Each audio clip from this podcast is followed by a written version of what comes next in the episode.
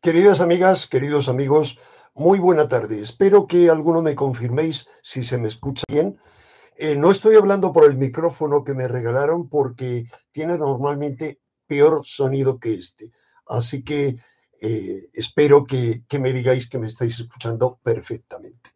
Bueno, la idea, os pido ante todo disculpas por toda la espera hoy y también esta larga espera que se ha debido fundamentalmente a eh, una nueva suspensión que hubo.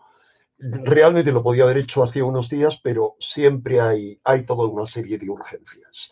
Eh, entiendo si se escucha perfecto, me dice Ana Perucho, esto es una emisión en directo. He preferido no dejarlo, no posponerlo más tiempo, puesto que hay demasiados temas y ante todo estoy muy agradecido a todo vuestro apoyo, a toda vuestra atención. He de deciros que independientemente de que eh, los vídeos que han sido eliminados y sobre todo muchos que yo he, ocultado eh, y otro tipo de cosas, le daremos otra vía. Pero eh, en cuanto a YouTube, sois suficientes el número de seguidores, de suscriptores, como para que siga adelante con esto. Eso sí, procurando evitar cualquier nueva falta contra lo que se llaman las normas de la comunidad, que supondría la eliminación definitiva de este canal. Eh, como os digo, eso no significa que ponga en marcha otras vías para dar mensajes e informaciones que mi ética considera importantes, siempre y cuando mis obligaciones lo permitan.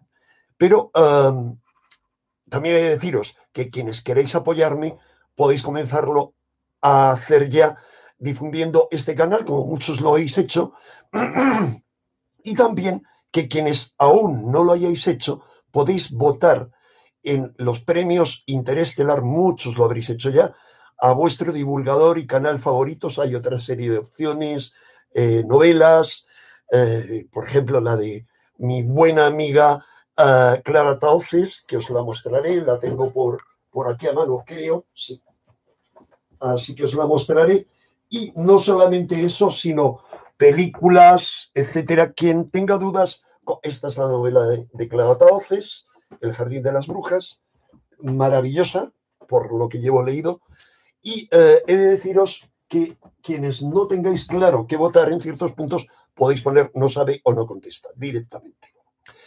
Eh, hay un enlace que os lo voy a poner debajo, pero que es premios interestelar todo Y ahí se da a votar. Bien, y os diría que eh, os decía que voy a retomar este canal con este vídeo, en parte, en buena parte improvisado, en otra parte no, reorientándolo hacia el propósito con el que originalmente nació, medio año antes de que comenzase esta crisis que hoy padecemos.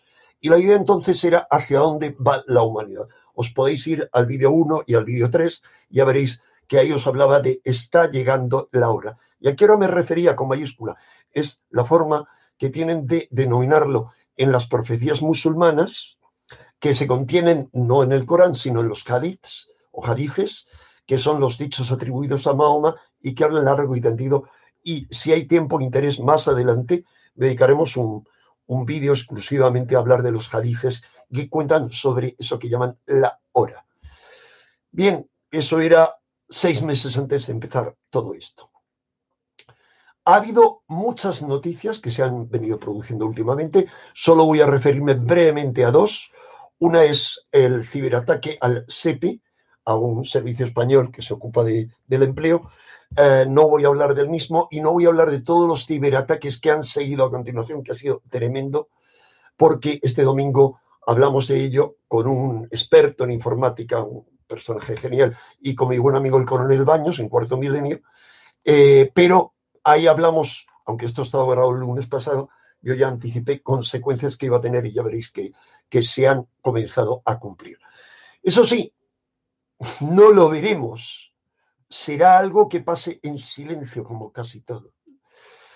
Y hay una segunda noticia a la que aplicar el mismo criterio que tiene que ver con la temática de este vídeo, y es que el exdirector de inteligencia de Estados Unidos con Trump ha asegurado en una reciente entrevista que algunos ovnis están fuera del alcance de la tecnología humana.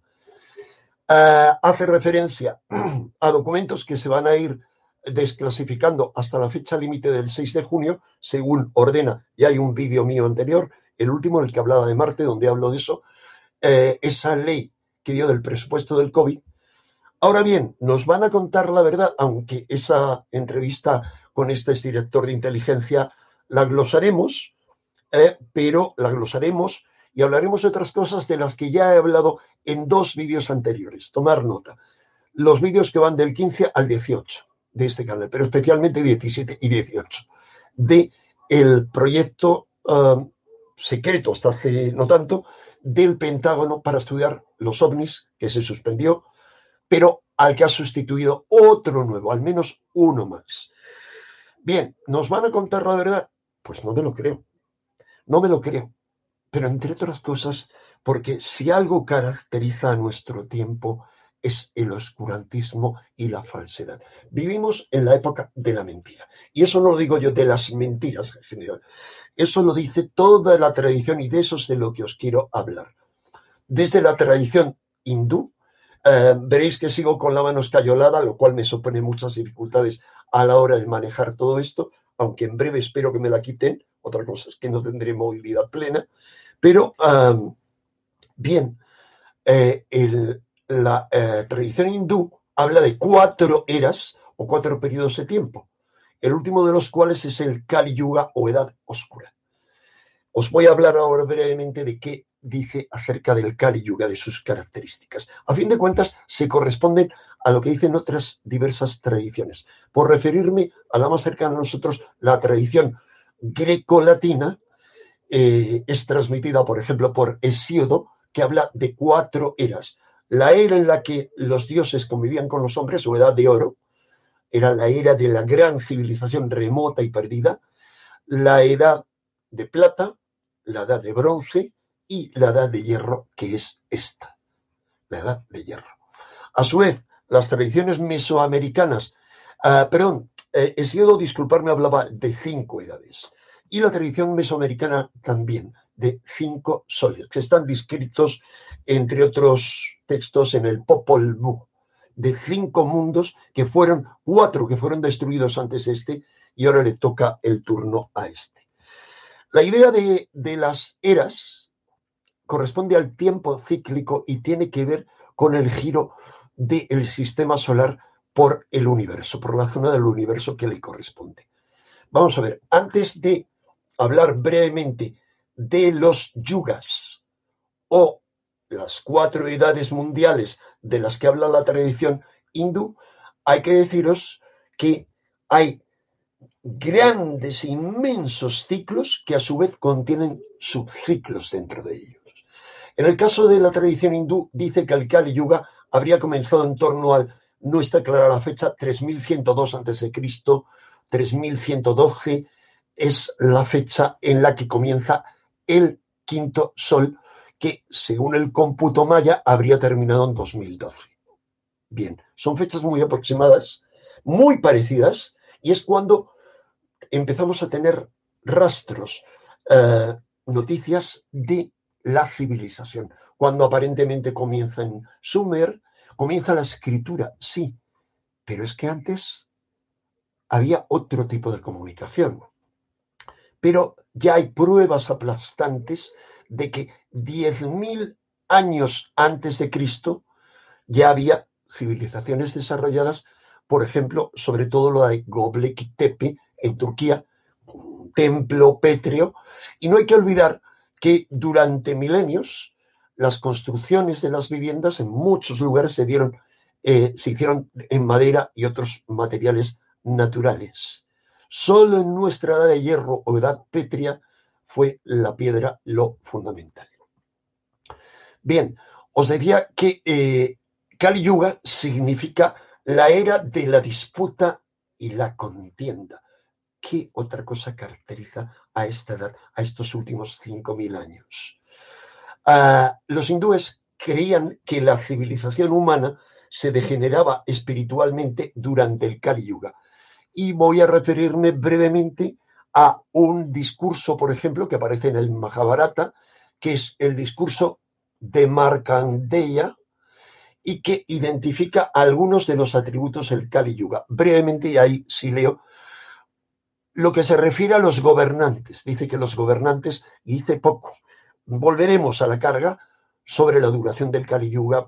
Si el tema interesa suficientemente a suficientes de vosotros, más adelante volveremos con ese tema. Ojo, tenemos otros muchos pendientes, no lo olvido, que algunos no tienen que ver con este tema fundamental, focal del canal, como el gato como animal mágico, pero me, me voy a ocupar en el próximo en el siguiente vídeo de ello, porque ya veréis qué conexión tiene con todo, tan increíble. El nacimiento del gato como un animal mutante, como una mutación genética en Egipto, y el papel preponderante que cumplía en Egipto como protector de las plagas físicas, por un lado, de las ratas, y por otro lado, de las energías psíquicas negativas. Bien, no voy a extenderme porque hablaré de ello y habría para varios vídeos. O iré tocando otros temas que en el pasado mencioné y me pedisteis, como el asesinato de Juan Pablo ah, I, y cuando corresponda y se muevan las cosas en Vaticano, que no sabemos cuándo va a ser, es una incógnita como todo.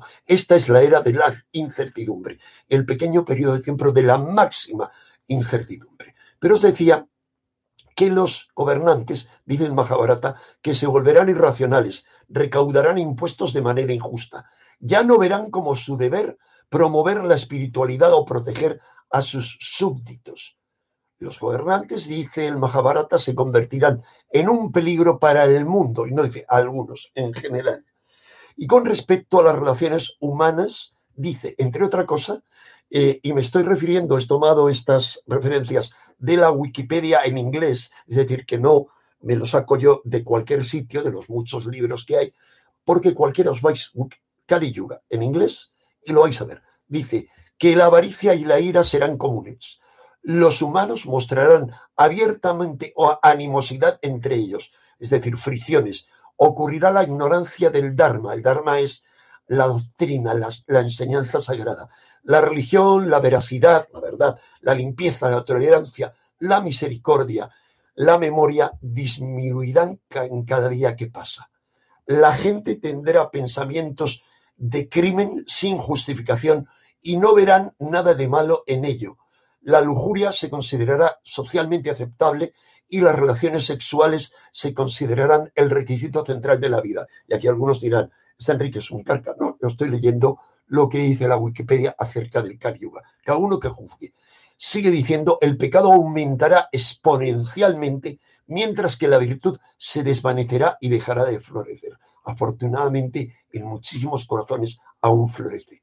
Las personas se volverán adictas a las bebidas y a las drogas intoxicantes. Los gurús ya no serán respetados y sus estudiantes intentarán agredirlos, herirlos.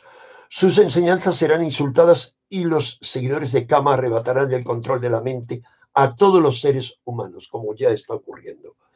Todos los seres humanos se considerarán dioses o dádivas eh, de los dioses y convertirán eh, en un negocio la religión en lugar de en, en, lo que son, en enseñanzas, no la religión, lo espiritual.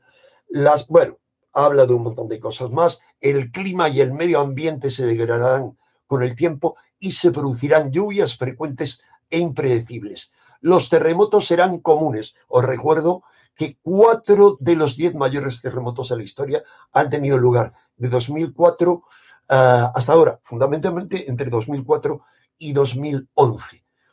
Y los que vendrán. La edad máxima de los humanos, en esto falla, dice, será de 50 años al final del Kali Yuga. Todavía no ha llegado al final. Ahora, ahora veremos si sabemos cuándo es el final. No tenemos ni idea como de nada. Es el momento de máxima incertidumbre. Sigue diciendo, muchas ideologías falsas se extenderán por el mundo. Los poderosos dominarán a los pobres, es decir, a todos nosotros. Se propagarán muchas enfermedades. Y finalmente dice, al final del Kali Yuga, el avatar Kalki del señor Vishnu la última encarnación de Vishnu, nacerá en la tierra para acabar con los pecadores. Eso está por verse. Eh, Krishna, eh, antes de morir, antes de empezar el Kali Yuga, que fue en el momento de su muerte, el señor Krishna predijo que Kali Yuga estará lleno de dificultades extremas para las personas con ideales y con valores. Aplicaros el cuento, amigos, porque muchos de vosotros los tenéis. Bien, aquí la cuestión es, ¿cuándo termina el Kali Yuga? No lo sabemos. No hay ni la mínima certeza, como no la hay acerca de las fechas de ninguna profecía. Recuerdo las palabras de Jesús el Cristo que decía, ¿cuándo llegará ese momento?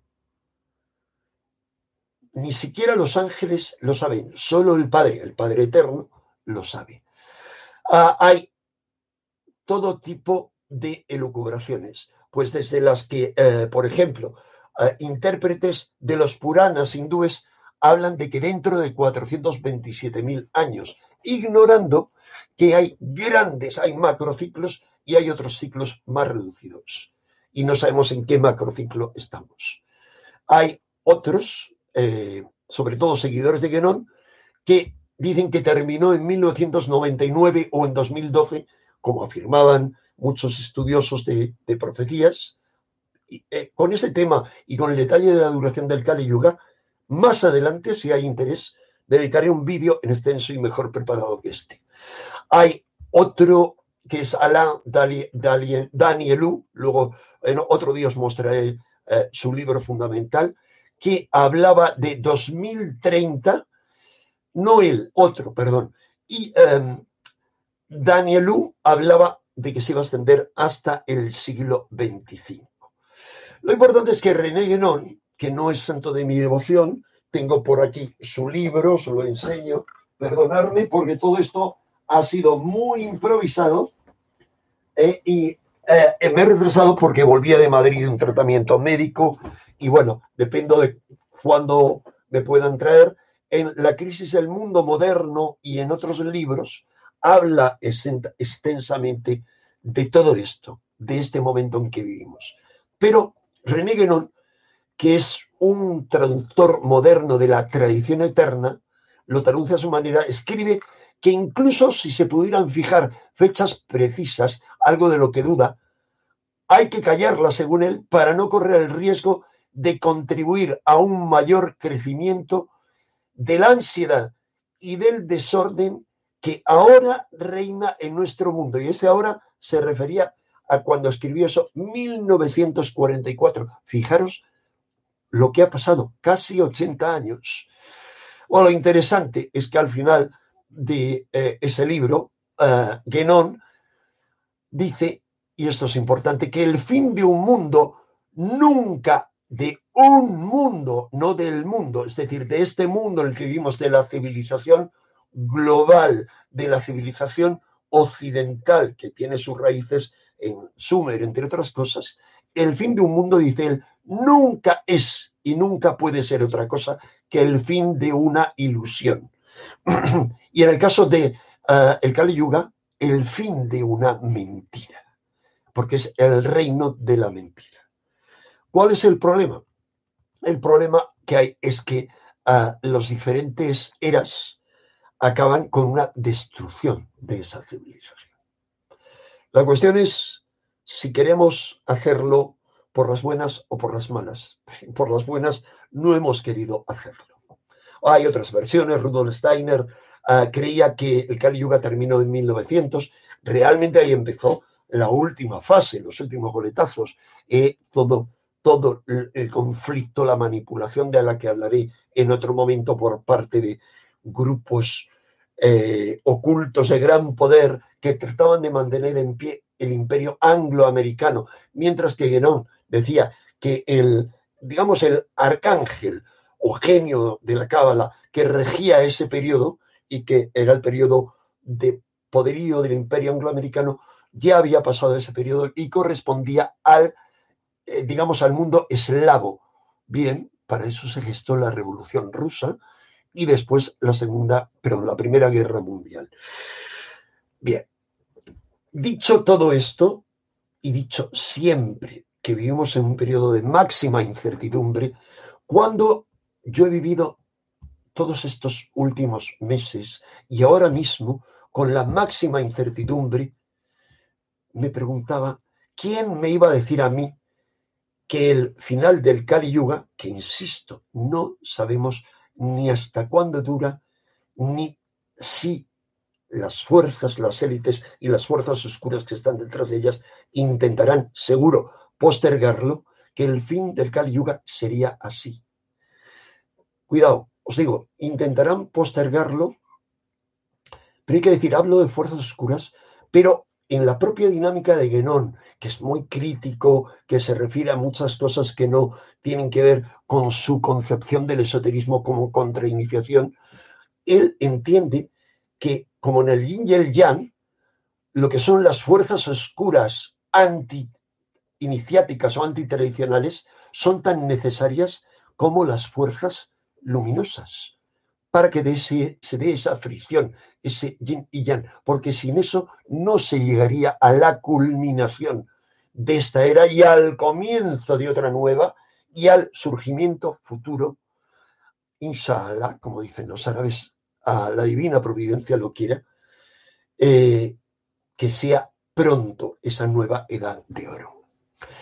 ¿Quién me iba a decir a mí eso cuando allí por 1973, cuando la mayoría de vosotros ni siquiera habíais nacido, comencé a escribir un libro. Lo titulé 1973, era un jovencito, La agonía del elefante de hierro. Entonces estaba completamente convencido de que la robustez creciente de esta civilización occidental, que ya entonces era global, apuntaba precisamente a su fin. Fue un libro en el que me perdí, eran demasiadas cosas las que quería tocar y ni siquiera se atisbaban muchas cosas que hay ahora. La televisión sí estaba en marcha en ciernes, los teléfonos móviles, justo en el año 73, Motorola estrellaba, estrenaba su primer teléfono portátil, no móvil, portátil, es decir, dependiente de una línea enorme, un cachivache. Uh, ARPANET, los comienzos de ARPANET y el proyecto previo del que mucho después dos décadas después surge Internet, sí estaba ya en la mente de algunos, pero apenas había nada. El mundo ha cambiado tanto, pero ha seguido esa línea clara que yo tenía en 1973. La cosa es que el mundo se ha ido volviendo cada vez más robusto, más complejo, pero a mayor complejidad, más problemas. A mayor complejidad y mayores posibilidades que tenemos, problemas infinitos y dificultades infinitas. Ya en aquel entonces, en 1973, dudaba yo profundamente de nuestra capacidad para gestionar estos graves problemas de forma definitiva. Y el tiempo me ha dado la razón, o al menos eso creo. Se han ido poniendo un parche tras otro y otro más, y así me pregunto, ¿hasta cuándo? ¿Hacia dónde vamos? Vamos a conseguir así que reviente este elefante de hierro, porque es la era del hierro y esta civilización es robusta, enorme, pesada como un elefante. Eh, ese elefante de hierro en que se ha convertido nuestra civilización, que reviente y que al derrumbarse no sepulte, esa es la pregunta. Y hay que estar atentos. Como el cuento de Pedro y el Lobo, cuidado, ese elefante se puede derrumbar en cualquier momento. Todo, fijaros en nuestra vida, es incierto. Incertidumbre es la palabra clave que define nuestro tiempo, porque hoy todo es más incierto que nunca. Y os lo digo tras haber vivido muy intensamente estos 70 años que he vivido, con mucha intensidad y metiéndome en, en, todo, en todo lo revolucionario y en todo lo heterodoxo. Bien, la cuestión es que, eh, hablando de esa incertidumbre, ni siquiera sabemos cuándo y cómo acabará esta situación que vivimos. Veréis que yo eh, eludo ciertas palabras, me da miedito, eh, esta situación multiforme que nos mantiene maniatados, que redefine nuestras vidas de muchas maneras y ni siquiera sabemos hacia dónde nos conduce exactamente. No sabemos si vamos a poder viajar sin vacunarnos. No sabemos eh, absolutamente nada. Ni siquiera sabemos si mañana podremos salir a la calle libremente, si nuestra salud y el sistema que aparentemente la protege aguantarán este y sucesivos envites. No sabemos si nuestro dinero efectivo seguirá sirviendo para comprar algo o habrá sido sustituido por otra entelequia aún mayor, porque el dinero efectivo, de efectivo es una falsedad, es una entelequia que consiste en meros apuntes digitales sin más valor que el conferido por nuestra fe en un sistema ficticio, porque no hay oro, no hay real valor en los bancos, pero eso sería otro tema. Eh, ¿Y por qué digo esto? Porque me han contado, no he podido ver la noticia porque no me da tiempo a todo, que recientemente, ayer o algo así, Pedro Sánchez está hablando, creo que con el primer ministro holandés, el que habló de otras cosas que no voy a mencionar aquí, privada, de esa cosa, la privatización de eso, eh, eh, y hablaron de el euro digital. Recordaréis algunos que en cuarto milenio, cuando hablábamos del dinero digital, los expertos decían que antes de 2030 nada. Yo dije, yo creo que antes. Porque al igual que esto que nos ha ocurrido, no nos lo esperábamos. Yo tampoco. Yo estaba seguro que 2020 iba a marcar un antes y un después, pero no me podía imaginar, cuidado, hasta enero, por dónde venía el bofetón. Y cuando viene enero dije, ya estamos. Por eso lo comenté en cuarto milenio. Yo, muy creyente, muy ferviente, eh, me miraban con, me miraban como este loco dónde va cuando yo hablaba, según el informe de un epidemiólogo de Hong Kong, que luego desapareció de la web, como tantas otras cosas, preveía entre uno y dos millones de muertos. Mm, no nos metamos a analizar cómo, de qué manera, de qué, no. Eh, bueno, uno, o cuando yo decía que no para esta, para la próxima situación, ah, habría que proveerse de alimentos y de víveres de todo tipo, papel de baño, no me digáis que no es curioso, eso es propio del Kali Yuga. El mayor valor, el mayor valor, la preocupación de la gente era conseguir algo con lo que ya sabemos que nos limpiamos con ese algo. Ese es el valor de esta civilización que vivimos. Bien, la cuestión es que eh, yo anunciaba toda una serie de cosas así, eh, igual que anuncié que el dinero digital llegará antes de lo que pensamos. ¿De qué maneras? No voy a hablar de ello, hablaré más adelante. Tan solo sabemos en este momento, o más bien lo sufrimos sin siquiera atrevernos a tomar conciencia del verdadero horror de la situación, que la inmensa mayoría de nosotros vivimos atrapados por el miedo, o viven. La mayoría del mundo vive atrapado por el miedo. Me excluyo porque no es mi caso, afortunadamente. Cuidado, cuando uno, una cosa es no vivir atrapado por el miedo y otra cosa es no tener un cuidado exquisito. Yo tengo un cuidado exquisito en todo lo que hago, lo que toco, dónde voy, dónde como, todo, fuera, siempre al aire libre.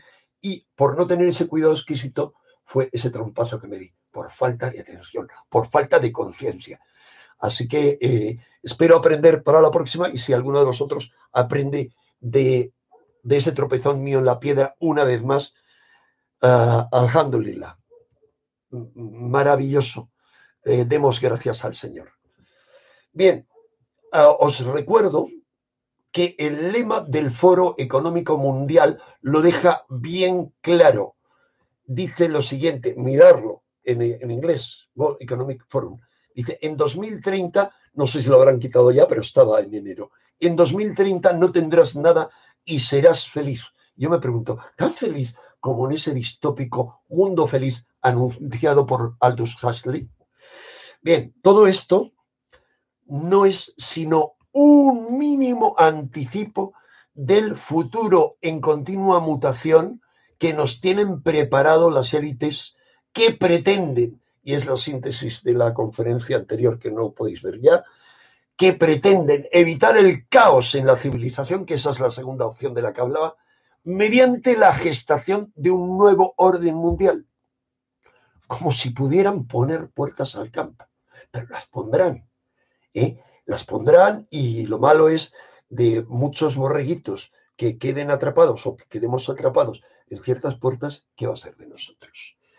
Frente a ellos, a esas élites, se vislumbra una resistencia multiforme con la que ya cuentan estas élites gracias a las visiones prospectivas, es decir, de futuro inmediato, de sus ingenieros sociales. Esos mismos ingenieros o arquitectos sociales, como dice Pedro Años, que desde hace tiempo vienen gestando la arquitectura de ese nuevo orden hasta en sus últimos detalles y múltiples variables posibles, porque se van adaptando, anticipándose así también en cuanto a la resistencia a casi cualquier imprevisto. Creo que resultará obvio lo, lo que habéis visto en Estados Unidos y aquí, aquí, en las protestas en la calle y en todo lo demás de resistencia controlada, teledirigida, manipulada. Lo hemos visto en, en toda esa vuelta que le dieron a la primavera árabe y lo seguiremos viendo.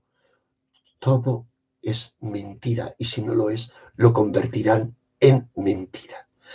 Tienen previsto no solo eso, sino incluso, incluso el evento más peligroso para sus planes. Si no lo tienen previsto ellos, las fuerzas oscuras, las fuerzas invisibles que están de ellos, sí, que es el descenso del plano supramental que puede conducirnos hacia un salto evolutivo, pasando necesariamente por la revolución psíquica, que es la única capaz de romper la baraja de las fuerzas oscuras, que desde hace demasiados siglos muchos ven como los verdaderos propietarios de esta granja humana y los auténticos amos del juego. Pero de todo eso, de ese plano supramental de Eurobindo, de Talar Chardín, de, de la noosfera, del nooscopio, de tantas cosas, iremos hablando en sucesivos vídeos. Como os decía, comenzando por ese plano mental, supramental o cualquier cosa que hayamos tocado así. Insisto, eso no quiere decir que no toquemos otros temas. Nada más, amigas y amigos, uh, aunque veo que hay una resistencia maravillosa, os doy las gracias, 1240, ahora han empezado a bajar, eh, eh, ya es hora de terminar y se, seguimos, nos vemos en breve. Gracias por vuestro apoyo y los que no hayáis votado en el premio interestelar, acordaros de votar uh, premiointerestelar.org. Pondré el link abajo de este vídeo. Muchas gracias y un abrazo inmenso de corazón.